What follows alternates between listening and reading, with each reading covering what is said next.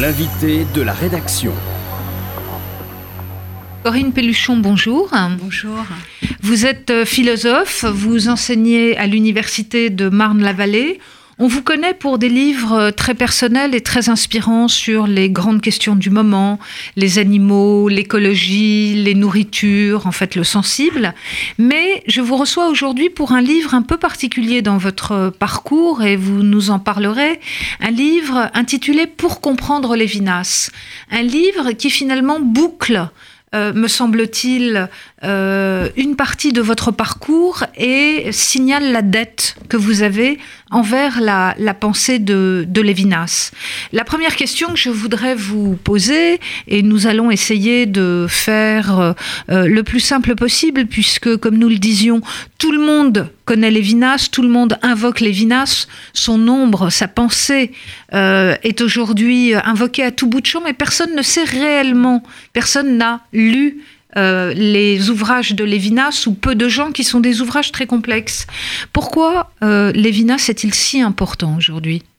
Alors pour plusieurs raisons. D'abord, c'est une très belle pensée, très haute, et qui nous parle aujourd'hui, qui entre en résonance avec beaucoup de nos préoccupations, parce que son thème majeur, c'est l'altérité, autrui, c'est-à-dire euh, le fait que nous sommes différents, uniques, singuliers, et il forge ce concept en opposition euh, au totalitarisme, à tout, mais aussi à toutes les sociétés qui gomment la singularité des personnes sous des règles homogènes, sous la bureaucratisation de la société. Ça, c'est le premier point.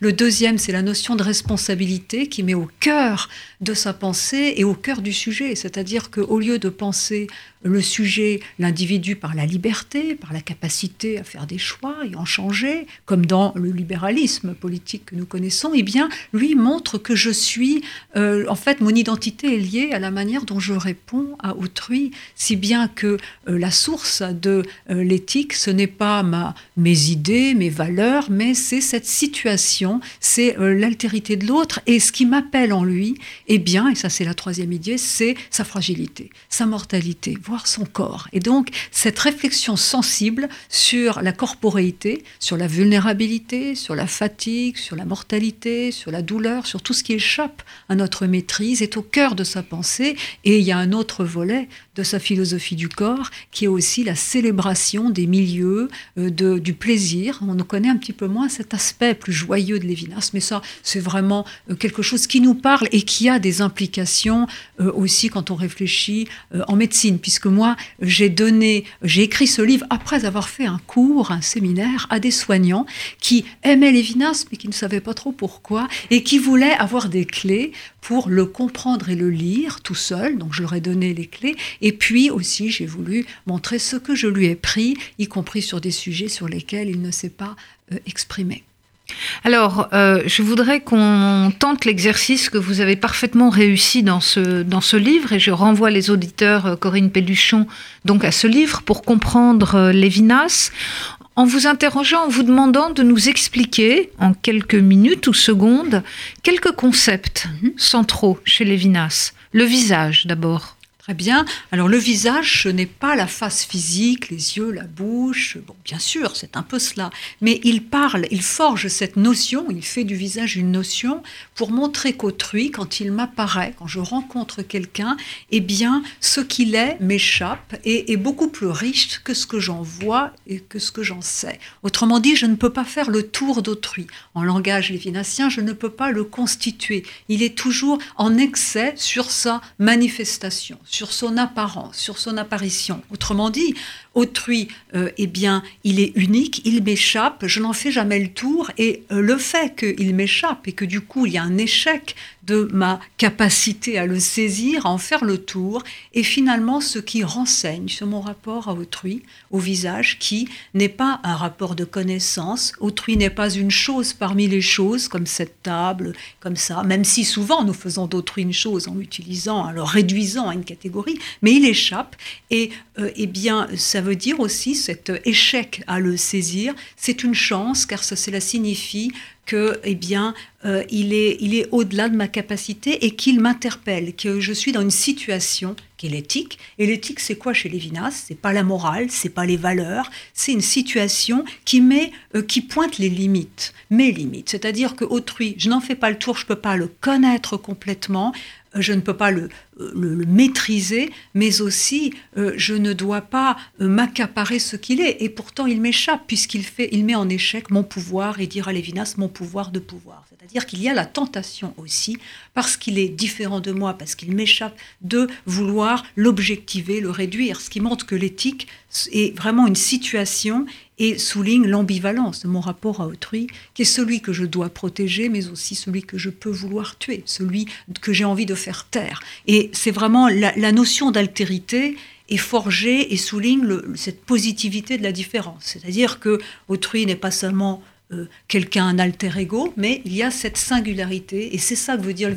visage. Visage, ça veut dire que aucun être humain n'est réductible à un concept, aucun être humain n'est un exemplaire du genre humanité. Il a cette euh, singularité et il exprime, dans le langage lévinassien, l'infini, car il m'appelle, il m'interpelle et il en appelle à ma responsabilité, mais avec, comme je disais tout à l'heure, cette ambivalence.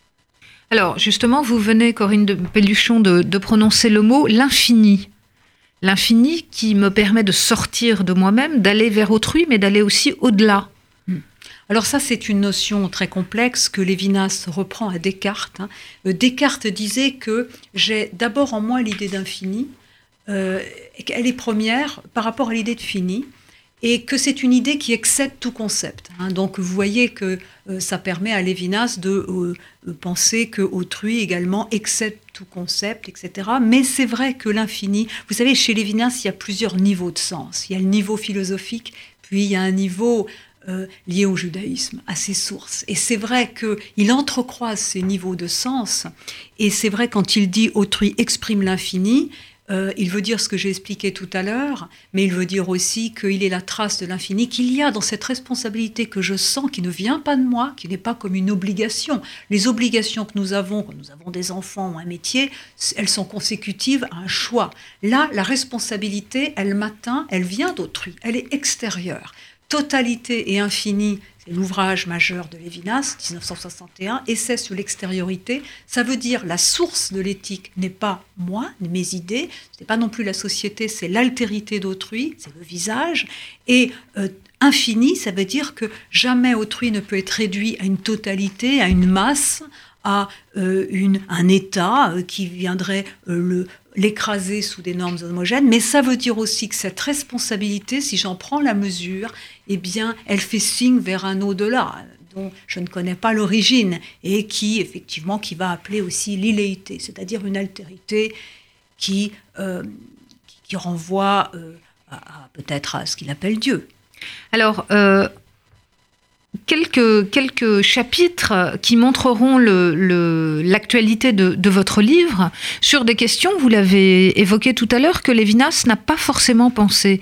Je voulais savoir d'une part comment Lévinas vous permet aujourd'hui d'approcher la question du corps, des corps, mais aussi par exemple de la médecine ou de la question animale.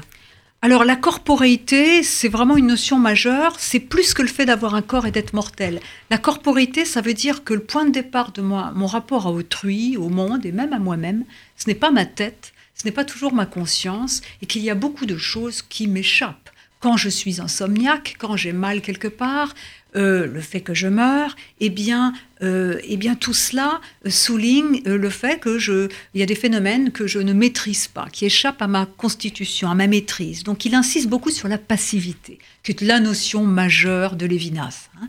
Eh bien, donc la corporéité, elle a ce volet-là, un peu passif, négatif, douleur, souffrance, et puis elle a un volet plus joyeux, puisque c'est aussi les éléments, l'air, les milieux, l'air que je respire, les éléments dans lesquels je baigne, et à chaque fois, les, ces éléments dans lesquels je baigne, ces milieux, ces paysages, ne sont pas comme des objets devant moi, qui seraient un sujet posé devant, mais euh, il y a, euh, ils sont plus riches que ce que ma représentation peut en euh, saisir. Hein. C'est pourquoi il le fera.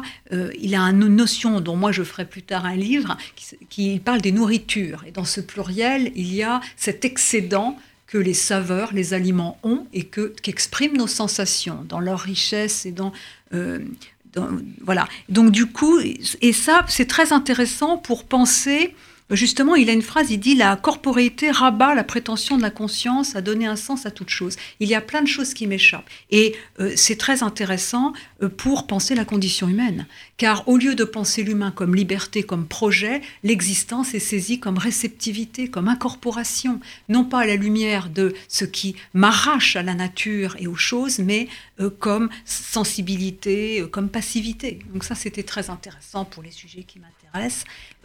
Et alors, très vite, euh, c'était intéressant. Moi, j'ai bâti une écophénoménologie, une philosophie de l'habitation de la Terre, en me saisissant de, la manière dont il décrit la corporéité et le rapport aux éléments, au milieu.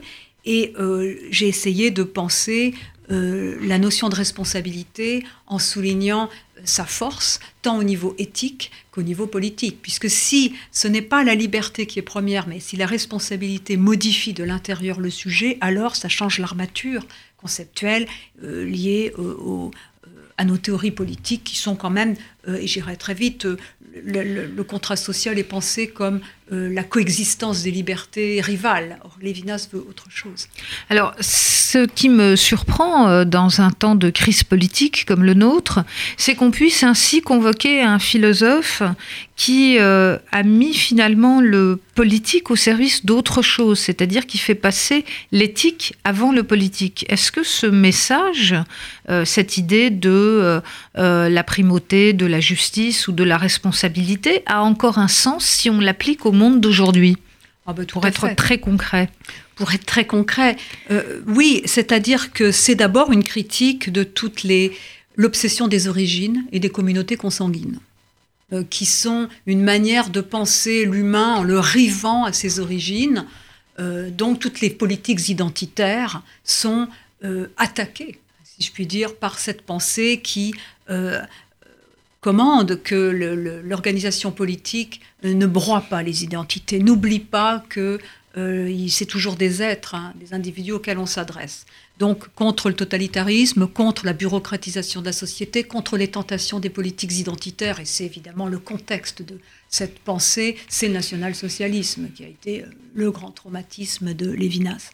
Euh, donc ça, c'est... Mais il y a aussi le rapport entre éthique et politique est très complexe chez Lévinas, car si l'éthique doit limiter la politique, laquelle comporte toujours une tentation tyrannique, il n'empêche qu'il y a chez lui les promesses d'une philosophie politique qu'il n'a peut-être pas développée, que j'ai essayé de développer, et qui consiste à penser euh, la structure du politique, la socialité, non pas à la lumière de la coexistence d'individus finalement qui seraient des libertés rivales et qui seraient indifférents les uns envers les autres, mais penser la socialité à la lumière de la responsabilité et du, du fait d'être concerné par autrui. Et il y a chez lui toute une réflexion euh, qui redonne un sens à des mots usés comme fraternité, comme hospitalité, etc. Et j'ai essayé de sortir ces termes qui sont aujourd'hui des coquilles vides, hein, sont usés, de voir un peu ce qu'il y a derrière sa philosophie des droits de l'homme, euh, qui font que effectivement souvent nous voyons ce à quoi nous avons droit, mais nous oublions tout ce que les droits de l'autre humain exigent de la société de chacun d'entre nous. Donc la force d'une réflexion fondée sur la responsabilité et qui va très loin chez lui, eh bien, a, des implications pour la conception euh, du politique et pour la réflexion sur la paix qui sont fondamentales, car c'est vraiment un totalité infinie, s'ouvre par la guerre, se termine par les conditions de la paix. C'est un livre hanté par les questions politiques. Alors nous sommes sur RCJ et évidemment euh, l'une de mes, mes, questions serait euh, le rapport de Lévinas au, judaïsme. Vous avez prononcé le mot Dieu tout à l'heure euh, avec quelques, quelques réserves. Quel, quel était le, le rapport de Lévinas au judaïsme? Je ne suis peut-être pas la plus euh, la, plus légitime pour répondre à cette question. Ce qui est certain, c'est que le, judaïsme, les, sources juives sont constantes. Comme je disais tout à l'heure, il entrecroise les niveaux car c'est quand même un philosophe. Moi, j'ai essayé de montrer que c'est un philosophe qui vient de la phénoménologie allemande. Hein. son papa intellectuel, c'est Husserl. Il y a une réplique, il y a une, un combat un peu contre Heidegger, mais enfin voilà, il y a ces sources. Hein. Et puis à ce niveau hein, magnifique, et il y a aussi une réflexion profonde sur euh, la condition juive qu'on trouve dans des textes de 66, notamment dans ce que je considère comme un de ses plus beaux textes, les plus accessibles, je crois que nos auditeurs peuvent les lire, sans nom, euh, en 66, quand il dit quel serait le message à transmettre aux personnes qui naissent après la Shoah, qu'est-ce qu'on peut en prendre de cette expérience traumatisante. Et euh, il parle de la condition juive, il dit c'était une période où nous, nous avions le sentiment de mourir en même temps que la justice. Et il dit ce qu'il faut comprendre, c'est que l'humanité de l'homme, il faut l'abriter dans la cabane ouverte à tous les vents de la conscience. Et c'est-à-dire que parfois, il parle d'une morale sans institution, qui est le symbole de la condition juive, c'est-à-dire que parfois les institutions sont mensongères ou tout, euh, tout fout le camp, si j'ose dire, et donc la conscience doit avoir encore croire en cela. C'est un honneur sans drapeau et sans pompe, dit-il, et euh, c'est cette euh, abriter euh, l'humanité de l'homme dans sa conscience et la cabane. Il y a aussi une référence sans doute à la fête des cabanes. Donc il, y a, il entrecroise, ce qui donne beaucoup de beauté à son style, parce que c'est vrai qu'il est difficile à lire car il ne donne pas tellement d'aide, il n'a pas de note en bas de page, il ne dit pas à qui s'adresse, quel philosophe il, il combat, etc. Mais il entrecroise grâce à son style, des niveaux de sens. Et je, bon, moi, j'ai essayé de donner des clés pour permettre à chacun de le comprendre à son niveau de conscience. Car c'est un auteur euh, que moi, j'ai lu à plusieurs périodes de ma vie. À chaque fois, j'ai découvert quelque chose de différent. Alors, je parlais du judaïsme, on pourrait parler aussi de, l'État d'Israël. Quelle est sa, relation euh, à l'État d'Israël? Quelle position a-t-il prise? Là, je n'en ai pas parlé. Euh, bon, Lévinas a eu une influence importante dans la transmission de la pensée juive, même bon, ces leçons talmudiques dont je n'ai pas parlé, là encore, je crois que ça excéderait mes compétences et ça excédait le cadre de ce séminaire que j'avais donné en, grande partie à des soignants. Mais euh, je crois que, bon, euh, je, ne sais pas exactement, que, je ne peux pas me dire ce que serait sa position parce qu'il me semble qu'elle est assez subtile, donc je ne voudrais pas la caricaturer. Alors, euh, une autre question qui est absolument centrale et qui me paraît l'une des raisons pour lesquelles euh, le visage de Lévinas est aujourd'hui euh, omniprésent, c'est justement cette volonté de lutter contre la violence. Qu'est-ce que c'est que cette violence dont parle Lévinas et comment peut-on s'en inspirer aujourd'hui, si c'est le cas, mais ça ne l'est peut-être pas, je ne sais pas, vous nous le direz. Euh, comment peut-on s'en inspirer pour lutter, nous, contre les phénomènes très contemporains de la violence? Alors, il y a deux choses. La violence, d'abord, il s'agit de prendre conscience qu'elle fait partie quand même de euh, notre relation aux autres. Et je crois que c'est très important de ne pas voir Lévinas comme un philosophe euh, la bienveillance. Hein. Il y a vraiment cette réflexion sur l'ambivalence du rapport à autrui qui assigne des limites à mon bon droit d'user de tout ce qui est bon pour moi et qui aussi met une limite à ma connaissance. Donc déjà, il me dérange, il peut me déranger. Là, ça c'est le premier point. La deuxième, c'est ce qu'il appelle la haine d'assassin. Et je trouve que par rapport à la haine de voleur, je trouve que dans l'interdit du meurtre, qui est, euh, il y a un morceau de bravoure dans Totalité Infinie où il parle de l'interdit du meurtre, il montre le meurtre n'est pas la domination, il dit euh, vouloir tuer, c'est vouloir anéantir l'autre comme tel, nier, refuser toute compréhension. Et je crois que c'est très fort cette, euh, cette réflexion sur une haine de l'altérité. Et je crois que ce qui sans doute manque, ou ce qui est le danger fondamental de notre époque, qui fait que Lévinas est si actuel, c'est l'obsession des origines, l'obsession du même, ce qu'il appelle la réduction de l'autre même. Or, finalement, ce dont nous avons besoin, c'est de l'altérité. La, prise en compte de l'altérité d'autrui, y compris dans ça, ce, ce qui fait qu'elle échappe, elle m'échappe. L'altérité en moi aussi l'altération, la prise, la réconciliation avec notre vulnérabilité, notre finitude, le fait de cesser d'être obsédé par la maîtrise. On sait très bien que cette obsession de la maîtrise et le refus de nos limites a des conséquences dans notre aveuglement face aux limites planétaires. Et puis cette, euh, cette critique des tentations totalitaires et des politiques identitaires qui sont liées au biologisme, tout ce qui rive les individus à leurs origines et qui euh, sont liés au racisme. Et ça, moi j'ai essayé de sortir quelques textes très courts de Lévinas avant Lévinas, c'est-à-dire Lévinas avant sa grande pensée dans les années 30. Il a écrit des textes très petits, très courts, mais très beaux. Euh, un qui s'appelle La philosophie de l'hitlérisme et un autre qui s'appelle euh, L'évasion, où il explique le climat de la pensée de l'époque et, comment il pressent cette catastrophe à venir. Et ce qu'il y a derrière l'obsession des origines de la communauté consanguine auquel le nazisme a donné terrifiante. Et ça, je crois que c'est très intéressant. Or, au contraire, la phénoménologie qui célèbre euh, mon rapport au monde, aux autres, mais aussi l'altérité, notamment chez Lévinas, là, sa réflexion sur le corps, le sensible, et, son rapport très subtil entre éthique et politique sont des sources fondamentales pour penser un humanisme qui ne soit pas hégémonique, et ce que j'appelle moi une rationalité blessée, que je trouve propre de la rationalité juive. Je ne suis pas juive, mais j'ai beaucoup lu les, philosophes juifs, dont Léo Strauss, hein, et pas que, et je trouve qu'il y a cette réflexion sur le rationnel, une rationalité qui n'est pas hégémonique et euh, qui est sensible à euh, justement la corporité, le sensible, l'altérité. Hein. Et ça, je crois que ça, c'est un message fondamental et inégalé. Alors peut-être ma dernière question parce que euh, le temps passe. Si vous aviez un texte ou deux à recommander pour des gens qui n'auraient jamais lu Lévinas, euh, voilà, oui. quels, sont ceux que vous leur diriez de lire Alors euh, il y a un livre d'entretien qui s'appelle Éthique et Infini qui fait 80 pages euh, par Philippe Nemo et qui il y a quelques chapitres, le visage, la responsabilité, où Lévinas revient sur son parcours et c'est très clair. C'est une petite introduction et euh, bon après, je crois que il faut un petit peu s'attaquer à Totalité Infinie, 61, même si c'est difficile, mais là encore, bon, moi j'ai fait ce livre aussi, c'était pas du tout prévu, hein, parce que c'est mes étudiants qui m'ont dit, vous devez le publier, parce qu'il nous a beaucoup éclairé. Donc je fais un parcours au début, je vous prends par la main, puis après, bon, ben, j'essaie précise de plus en plus, mais je crois que euh, je crois que c'est important aussi de se frotter à des textes, même si on comprend pas tout, parce que c'est une aventure de penser. Lire, c'est on n'est pas obligé de tout comprendre du premier coup. Il y a aussi quelque chose qui qui vient peu à peu et quand même qui vous bouleverse. Je crois que si Lévinas il, est si important, c'est aussi par son style et parce qu'on sent ces différents niveaux de sens euh, il y, a, vraiment. Donc, on peut commencer par des petits textes, mais je crois que bon, euh, il faut aussi se jeter euh, à l'eau. Bien, bah merci beaucoup Corinne Pelluchon. Donc je renvoie nos auditeurs à votre introduction à la pensée de, de Lévinas pour comprendre Lévinas qui paraît ces jours-ci aux éditions du Seuil dans la couleur des idées. Merci beaucoup. Merci beaucoup. Retrouvez l'invité de la rédaction sur radio-rcj.info.